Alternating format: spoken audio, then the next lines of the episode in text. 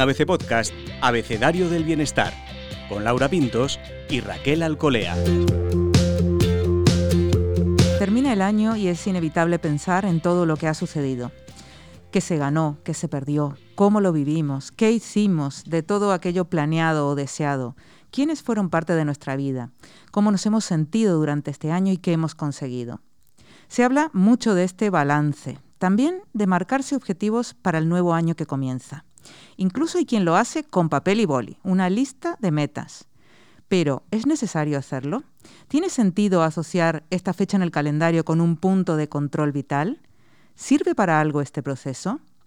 Soy Laura Pintos y en este último episodio del año del podcast Abecedario del Bienestar, Raquel Alcolía y yo hablamos con Belén Colomina. Belén es psicóloga y terapeuta gestalt, además de experta en meditación y mindfulness. Bueno, de hecho, Belén cada domingo nos propone en ABC Bienestar una sesión de meditación guiada en audio para trabajar con nuestros pensamientos y la gestión de nuestras emociones. Pero hoy traemos aquí a Belén, ¿verdad Raquel?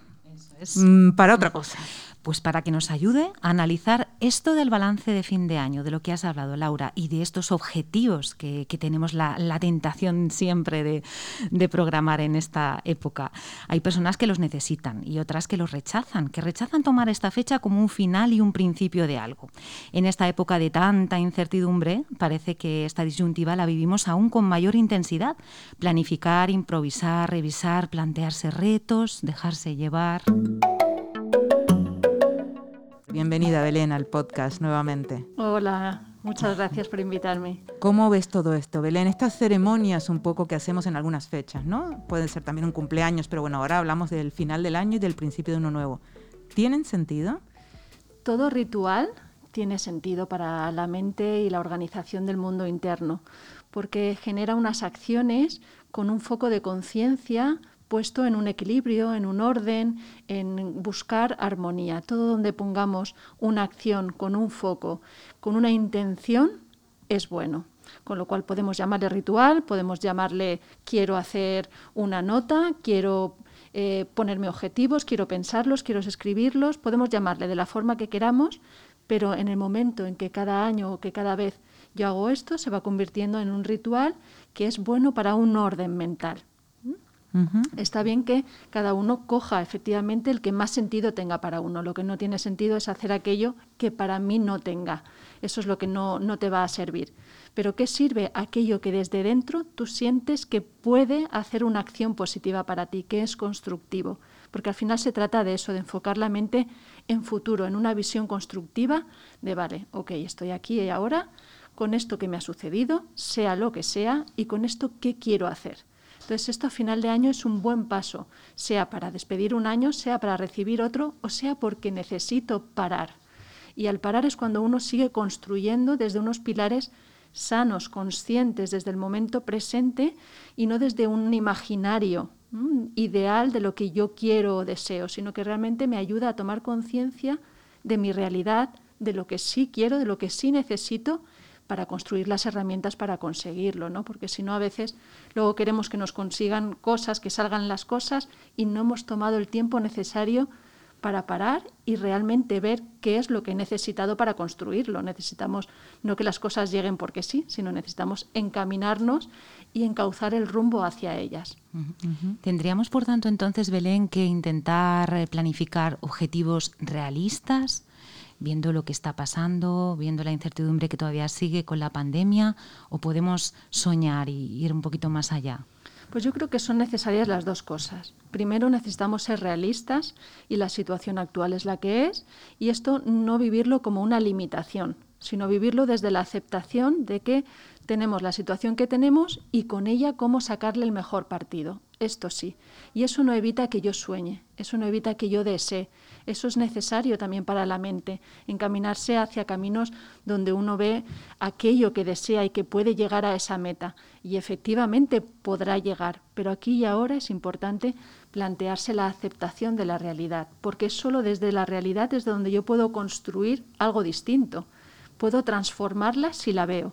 Si no la veo, sino que intento hacer ver que es otra la realidad y que voy a poder gestionar otros planes, hacerlo de otra manera y luego no va a ser real, me voy a frustrar. Entonces al final no es la vida la que me frustra, sino cómo yo voy viviendo cada una de mis expectativas con la realidad.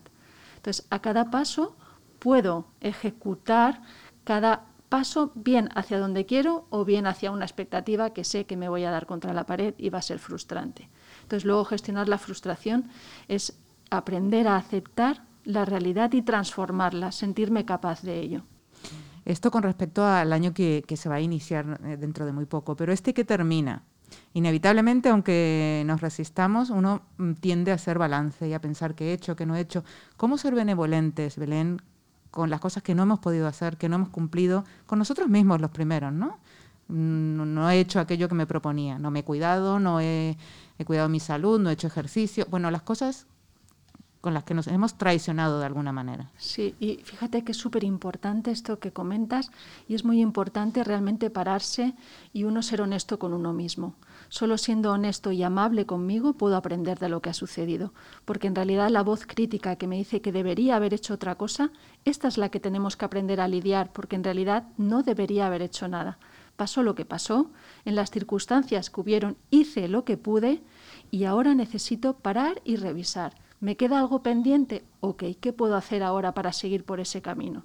Y por eso es como si yo me quedo solo con la idea del no, me voy a quedar frustrada con que no lo he hecho, debería haber sido distinto. Y esto es lo que me va a llevar a un bloqueo en mi camino.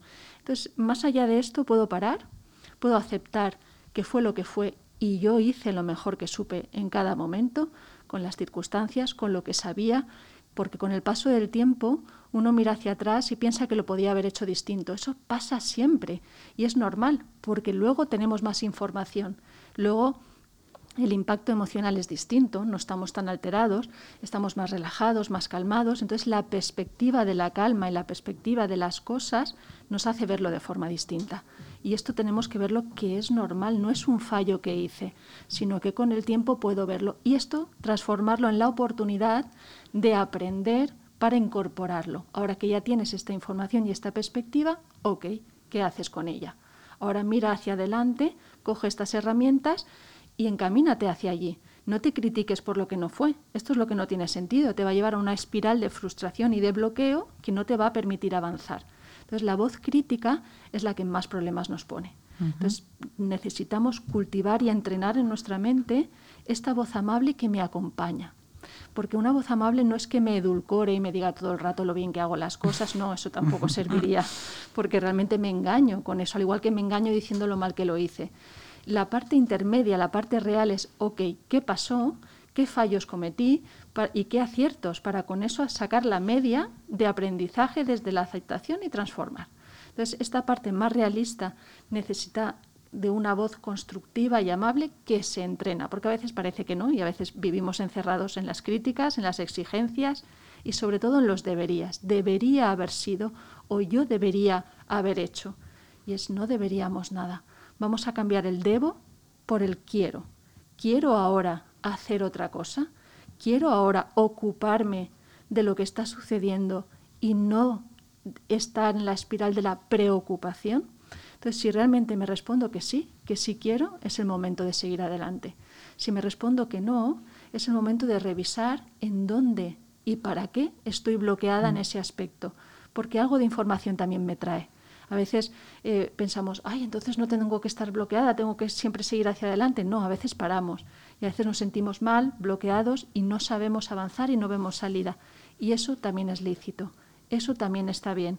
Lo que necesitamos entonces es buscar apoyo, una perspectiva externa en la cual nos guíe a, tejer este entramado o esta maraña, ¿no? O a veces escribirlo, ¿no? También sirve. Parece que nos cuesta mucho validar los logros, ¿no? Siempre estamos pensando en eso que decía Laura, de no he hecho esto, me falta esto. ¿Cómo nos puedes ayudar a rebuscar ahí en nuestro interior y decir, oye, que esto lo he conseguido, que esto ha mejorado, que esto he nos cuesta un poco ver lo positivo nuestro, ¿no?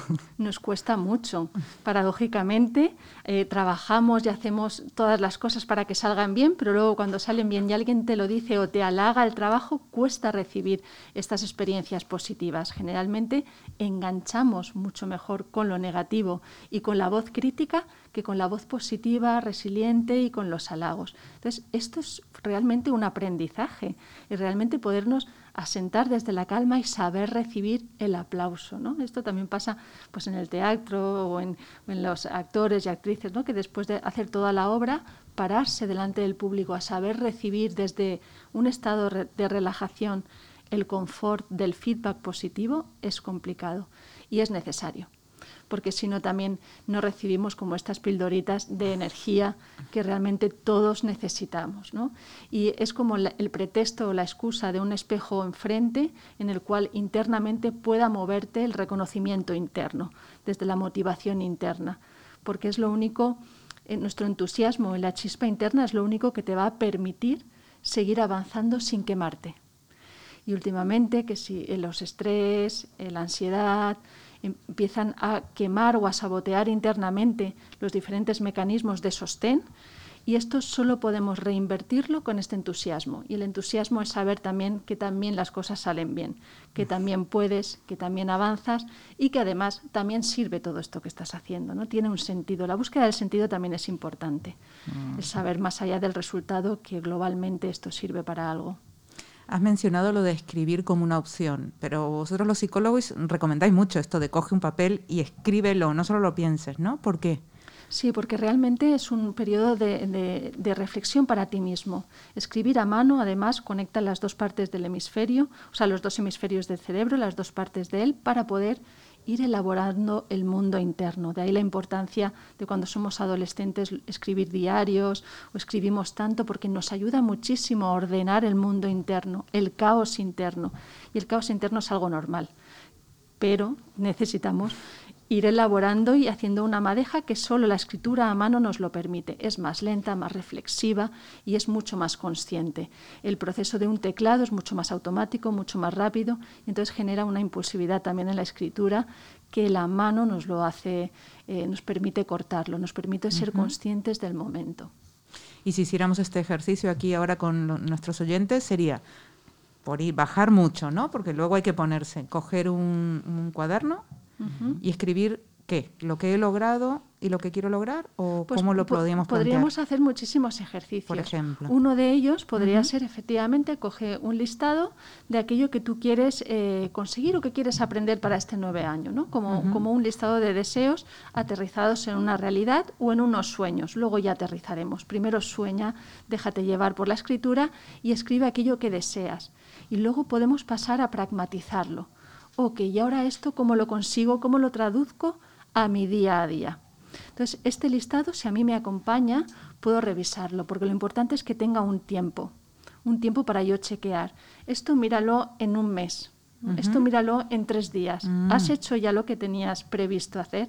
Porque a veces es como hacemos el listado, hacemos y hasta el año siguiente no nos acordamos de lo que pusimos. Entonces, claro, no tenemos tanto poder en nuestra mente y en nuestra escritura. Necesitamos realmente que esto sea un recordatorio, un compromiso conmigo mismo. Entonces, escribir aquello que realmente deseo, pragmatizarlo y temporalizarlo, para yo saber si realmente cada paso me voy acercando o me voy alejando de lo que había puesto. Entonces, necesito la habilidad de poder eh, saber medir mis avances o mis retrocesos para yo no distraerme. Por eso al final los objetivos tienen que ser realistas, para no autoengañarme y frustrarme luego a lo largo del año pensando en que realmente me distancio mucho de mis objetivos. Y es que, bueno, igual el objetivo estaba muy lejano. Entonces es saber un poco mediarlo. ¿Es útil compartirlo con la gente que quieres, este tipo de cosas, estos listados o estas reflexiones? ¿O es algo que tú consideras que es más íntimo y, que no sé si, nos ayuda a lo mejor compartirlo a, retarnos de alguna manera? No sé cómo lo ves. Pues ahí hay de todo, porque te puede servir en ambas perspectivas, pero realmente hay una parte importante de guardarlo como en secreto, que es como una parte de compromiso interno contigo mismo, porque si no a veces también se destrivializa, se cambia también eres más influyente a la opinión del otro. Si el otro te has escrito un deseo y te mira un poco mal, ya empiezas a pensar, quizá igual no lo voy a conseguir, esto seguro que no. Entonces empiezas a estar influenciado por la opinión de los demás y a veces es bueno mantenerlo en tu imaginario interno, en tu deseo y en tu compromiso. No tienes por qué mostrar esto, ¿no? Pero luego también hay compromisos que igual uno dice, o lo digo afuera o igual esto ya no lo hago, porque quizás necesites el apoyo de tu pareja, el apoyo de tu familia para poder un poco ponerlo en marcha, ¿no? Pues voy a salir a correr todos los días, pues igual si hay alguien que te anima y te apoya, pues igual sí te sirve, ¿no? Entonces esta discriminación de qué sí me va a servir como apoyo y qué más me va a servir si yo lo guardo para mí, ¿no? Como un compromiso interno en el cual nadie me va a influenciar o criticar si no me dirijo ahí, ¿no? Y también saber con quién me apoyo, claro, porque hay apoyos que es mejor mejor no tenerlos. Tú trabajas mucho con niños. ¿Podría ser un buen ejercicio plantearlo con los niños, con los hijos, por ejemplo, algún objetivo familiar o alguna cosa que se quiera cambiar en la dinámica familiar, plantearlo en este momento? Sí, siempre es estupendo todo lo que se plantea a la hora de eh, querer cambiar y en constructivo. Y sobre todo yo también eh, hablo con ellos esta parte de pedir deseos y de aspiraciones positivas, porque es un momento en la infancia y adolescencia en donde son puro potencial y donde no tienen que poner límites a su crecimiento. Entonces es importante que ellos también aprendan a saber desear, a saber pedir y es un buen momento, un buen pretexto para poder escribirlo, poder ponerlo y les digo, pues ponlo el día de noche vieja, ahí debajo del vaso, lo pones en el vaso al lado de mm. una velita y entonces harás el paso del año con tu deseo, porque así ese deseo puede seguir creciendo y puede hacerlo grande. ¿no? Entonces, bueno, cada uno es como buscar en la familia estos eh, rituales o pequeños gestos que sirven como para dar protagonismo a este a este camino, a este deseo, a esta inquietud, porque es importante también cultivar el asombro, la inquietud y la intención desde dentro. Entonces los pretextos de pedir deseos, de hacer rituales, nos vienen muy bien para realmente dedicar un tiempo consciente a soñar, a desear, a aprender a hacerlo, porque a veces si no nos enseñan a esto, pedimos cosas demasiado eh, lejanas o que no son cercanas realmente a mi intención verdadera. ¿no? Entonces, aprender a saber dirigirme eh, con mis deseos internos creo que es una buena enseñanza en familia también. Qué bonito ritual, además, Laura, ¿no? Lo, voy a hacer. Lo vamos a hacer este año, ¿eh? Con nuestros niños. Lo del vasito me gusta, me gusta. ¿Y con la pareja? Ajá, eso. Pues con la pareja es muy interesante, efectivamente, porque ahí sí que surgirán muchas cosas también que pedir. Entonces, es, importante y además es, es, eh, es mira, un juego bonito para poder hacer en pareja.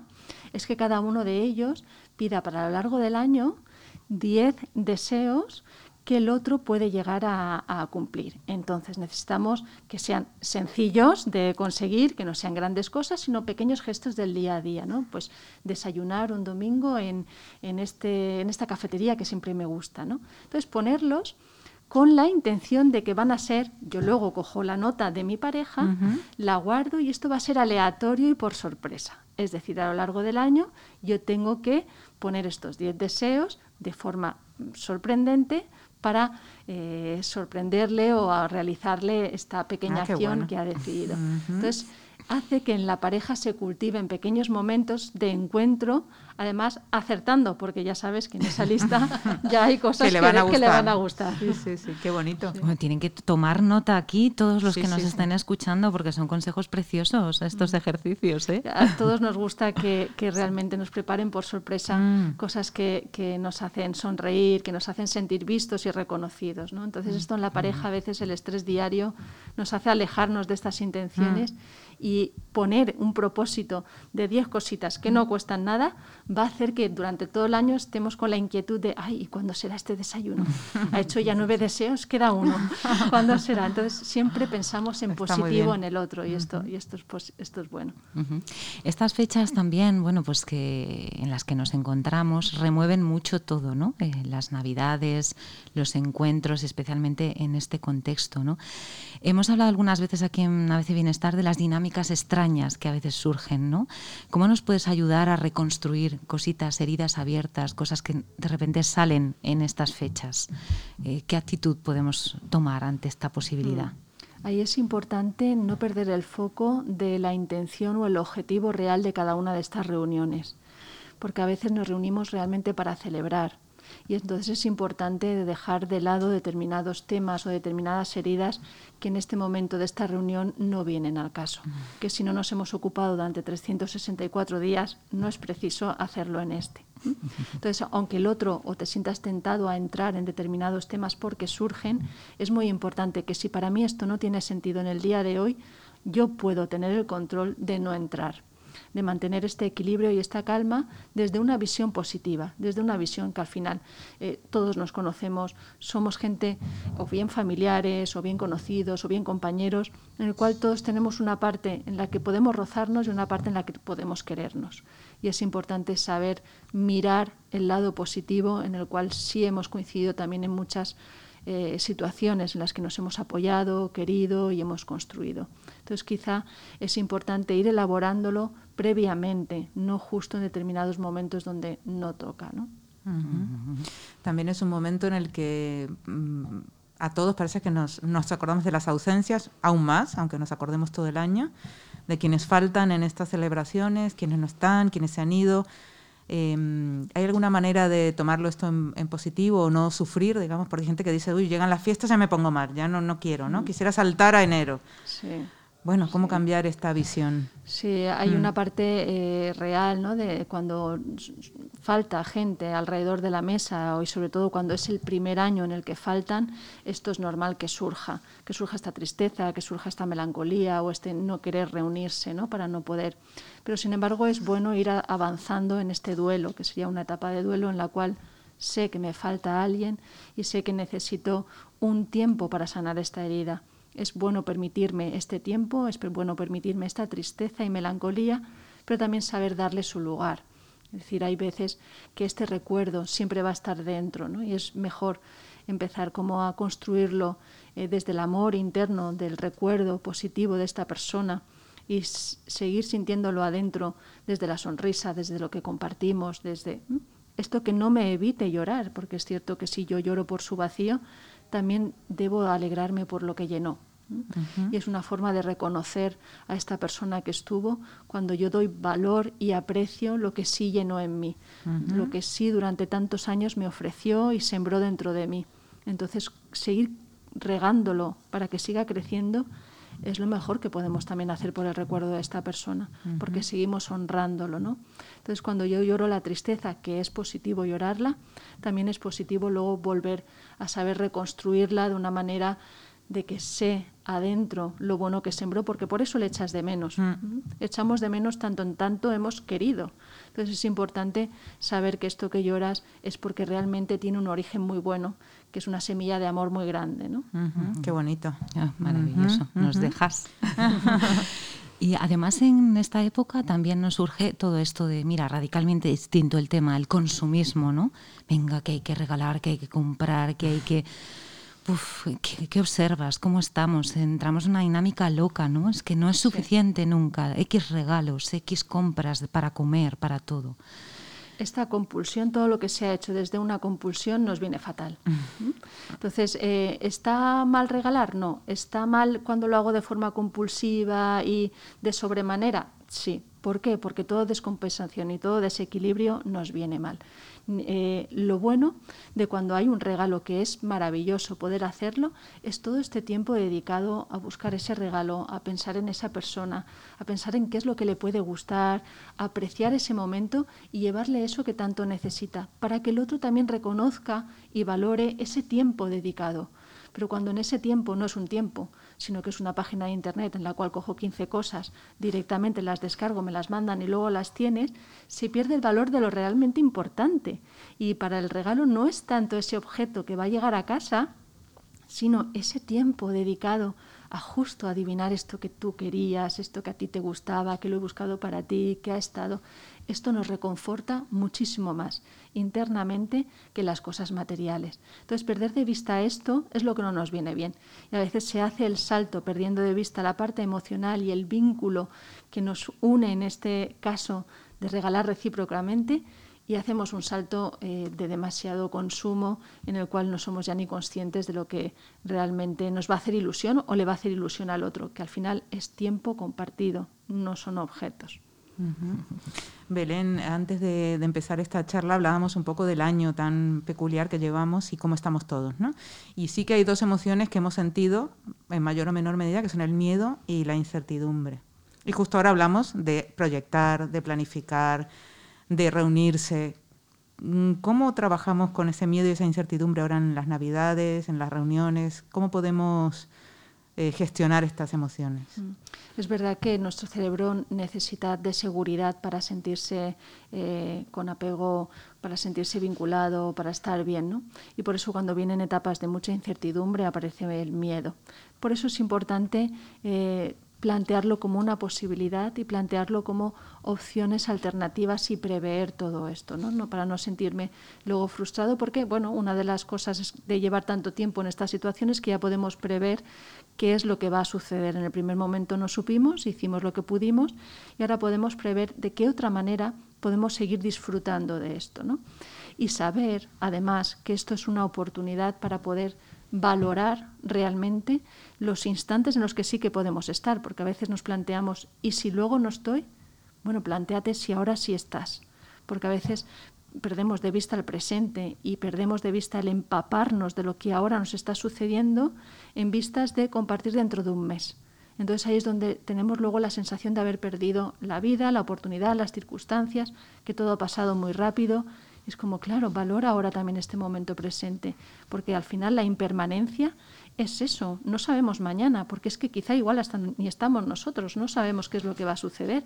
Entonces, está bien planificar, está bien prever, pero está muy bien si lo hacemos sabiendo vivir el presente, sabiendo empaparnos de estos mejores momentos, porque si veo que igual dentro de un mes no sé esto cómo va a quedar, oye, pues quizá hoy es un buen momento de hacer esa llamada, hoy es un buen momento de hacer esa visita, hoy igual es un buen momento para saber saborear lo que sí tengo en estos momentos, que es lo único que puedo prever. Entonces, el futuro está bien que lo planifiquemos porque necesitamos, pero también siendo conscientes de dónde estamos ¿no? y, las circunstancias en las que estamos, que aunque podría pasar cualquier año, porque la impermanencia de repente mueve el suelo y no sabes hacia dónde va a ir, si es cada, cada vez que aprendemos a saborear el presente, nos va a llenar muchísimo más que, todos los planes de futuro Otra cosa que suele suceder en este momento del año es que la gente piensa, venga, cambio, me reinvento, porque estoy agotada en el trabajo, porque ya no puedo más, porque esto no es lo mío, cualquier cosa, ¿no? De estas loca que dices, lo dejo todo para reinventarse. Es buen momento para reinventarse, hay que analizar más cosas, hay que, hay que, ¿dónde hay que mirar para hacerlo? Bueno, reinventarse siempre es fantástico, porque bueno, uno se puede reinventar todas las veces que quiera. Ahora, eso sí, en plena crisis no es el momento. es decir, cuando uno está en crisis, lo que necesita es reflexionar es parar, bajar de la crisis, poder ver con perspectiva, poder ver con calma. Entonces sí, el, el, necesitar cambiar en ese momento o reventarse puede ser como la señal de, ojo, algo está pasando, estás incómoda en donde estás, vamos a parar y vamos a revisar esto qué cosas hay para aprender, qué cosas son reales y qué cosas están contaminadas por esta aflicción de pesadez, de cansancio, de artez, de frustración, y eso está bien. Entonces, si estás en una etapa de crisis y sientes que tienes que reinventarte, bueno, es el momento de parar y poder revisarlo con calma. Si no es momento de crisis, sino que realmente es una motivación interna que de repente necesitas y quieres cambiar porque prevés nuevos objetivos, tienes nuevos sueños, fenomenal Siempre es un buen momento para reinventarse. Nunca, nunca te cortes antes de hacerlo, de probarlo y de intentarlo. ¿no? Tenemos muchas facetas, somos 365 grados y siempre estás a tiempo de girar, de volverte a inventar, de tirar hacia adelante. Pero eso sí, sabiendo un poco el suelo en el que estás. Esa es la, la consigna más importante. El otro día hablaba con una amiga precisamente de este tema y, me acuerdo que, oye, que me salió una frasaca. a ver qué te parece, Belén. Porque le comenté, no, es que yo ya no puedo más, tal. pero vamos a ver, tú no tienes que buscar el otro trabajo para irte de este, tienes que ir al otro para llegar al otro. Oye, me salió ahí la frase que yo creo que es un poco lo que has comentado, ¿no? Ir para llegar, no ir para huir o para irte, ¿no? Sí. Eso es un poco la, esencia de, mm. del reinventarse o el hacer algo nuevo, ¿no? Si, si, lo haces para irte de un sitio porque no aguantas o lo que sea, mal vamos, ¿no? Sí, sí porque fíjate que ahí lo, lo más importante que tienes para aprender es qué está pasando en este lugar que te te encuentras mal. Cuando yo no desarrollo las habilidades internas y las herramientas para afrontar lo que me va mal, con mayor probabilidad lo voy a reproducir porque al final no son los trabajos o no son las personas los que nos meten en lío, somos nosotros mismos que repetimos patrones y volvemos a tropezar en la misma piedra. Entonces es importante que ya que estás tropezando en esta, vamos a ver de esta piedra cómo salir de la mejor manera y luego, oye, efectivamente, si quieres llegar allí, métete ahí en donde tú quieras. Pero esta parte siempre hay que revisarla, porque somos nosotros mismos los que nos hemos metido en, en líos, ¿no? O quizá también sea el ambiente laboral, ponle en ese caso pero ahí hay algo que resolver. Hay algo en lo cual tienes que analizar desde la crisis y ver, vale, esto hay algo que necesito aprender para no repetir. Fíjate que todo esto que estamos hablando, Belén, y lo que trabajas cada domingo en las meditaciones que, ofreces en, ABC Bienestar, tiene mucho que ver con mirarse a uno mismo, con poner esta especie de espejo hacia adentro, que no es tan fácil, es mucho más cómodo distraerse, entretenerse y hacer otras cosas, ¿no? Entonces vamos a repetir por qué realmente ganas haciendo todo esto? Porque de, primera, si no lo has hecho, parece como, uff, qué pereza, deja, deja. Yo sigo divirtiéndome o lo que sea y, esto, esto no, no, sé si me merece la pena, ¿no? ¿Por qué sí merece la pena esta auto, autoanálisis y, y mirarse un poco y conocerse? Porque realmente somos, la, somos la persona que nos va a acompañar hasta el final de nuestros días. Entonces, si yo no aprendo a convivir conmigo mismo, no voy a vivir bien, no voy a vivir eh, en bienestar, ¿no? No es esta felicidad genuina interna. Entonces, si yo todo lo proyecto hacia afuera, es que es mi compañero, es que esto es mi trabajo, es que esto es, el autobús que ha llegado tarde. Cuando yo proyecto todas las culpas o responsabilidades hacia afuera, yo mismo pierdo el control de mi vida, porque no me estoy haciendo responsable de hacia dónde yo puedo girar, de hacia dónde yo tengo la responsabilidad de actuar pensar y decidir. ¿no? Entonces, entrenar mi mente, entrenar mi equilibrio emocional y mi equilibrio mental es una de las herramientas más potentes para transformar realmente tu vida, porque es aquello que te va a permitir que sea el obstáculo que sea, vas a saber dónde mirar adentro para saber levantarte. Entonces, no son, los obstáculos van a venir continuamente, siempre. Entonces, la mejor herramienta es saber aprender a lidiarlos desde adentro, ¿no? no esperar esa mano mágica que aparece y te va a rescatar de la vida, te va a rescatar de los problemas. Eso no existe.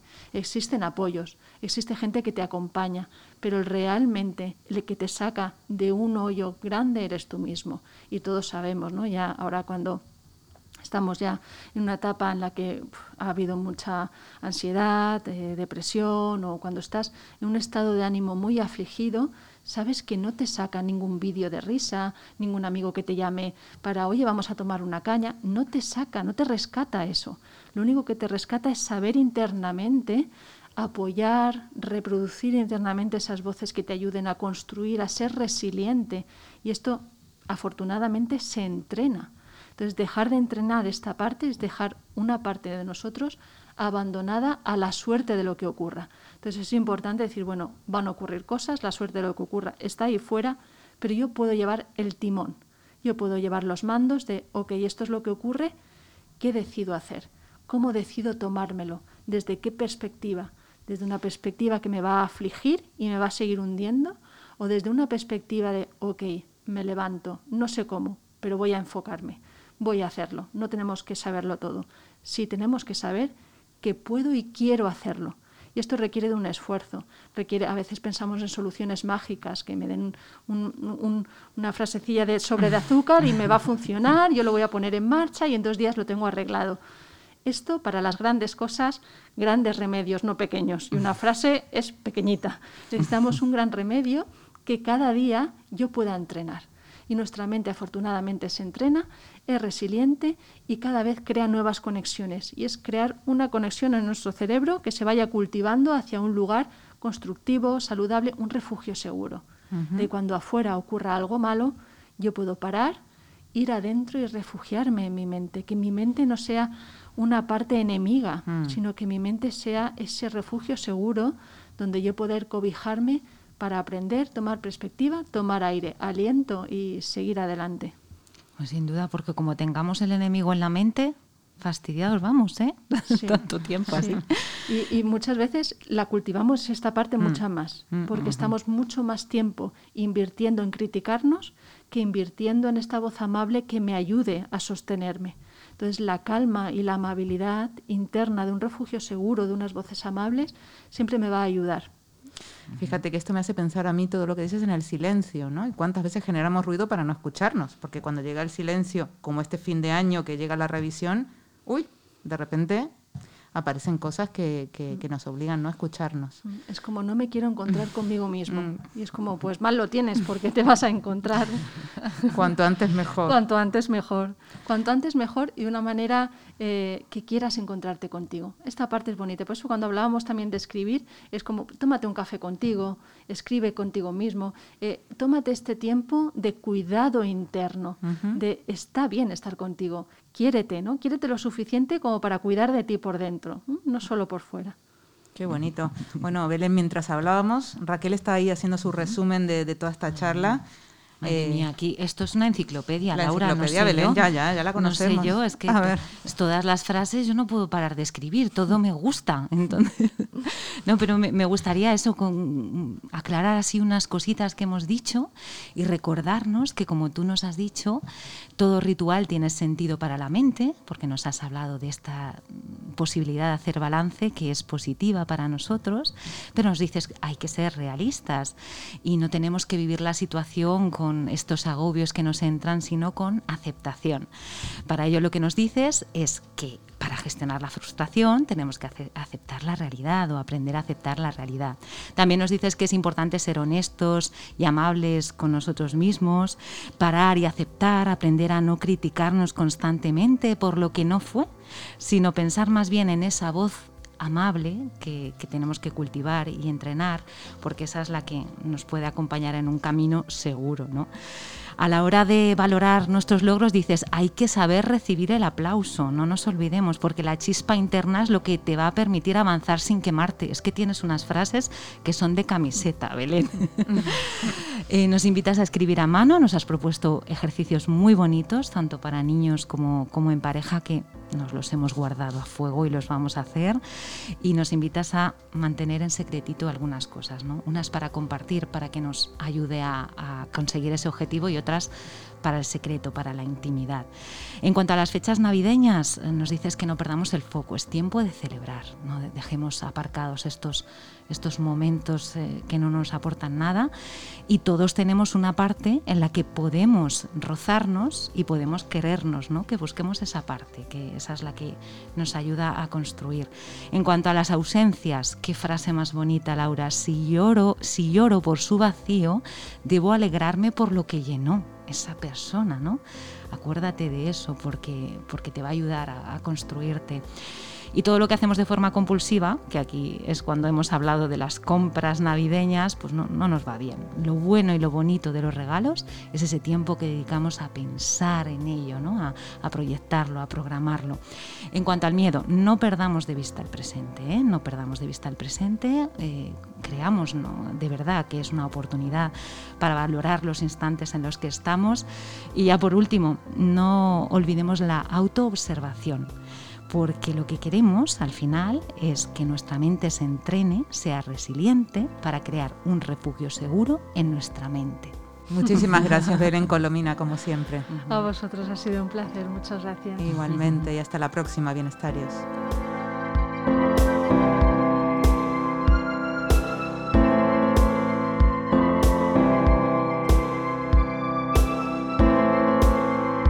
Puedes escuchar todos los episodios del Abecedario del Bienestar en abc.es, iBox, Wanda, Spotify, Apple Podcast y Google Podcast. Y no te olvides de seguirnos en las redes sociales. ABC-Bienestar.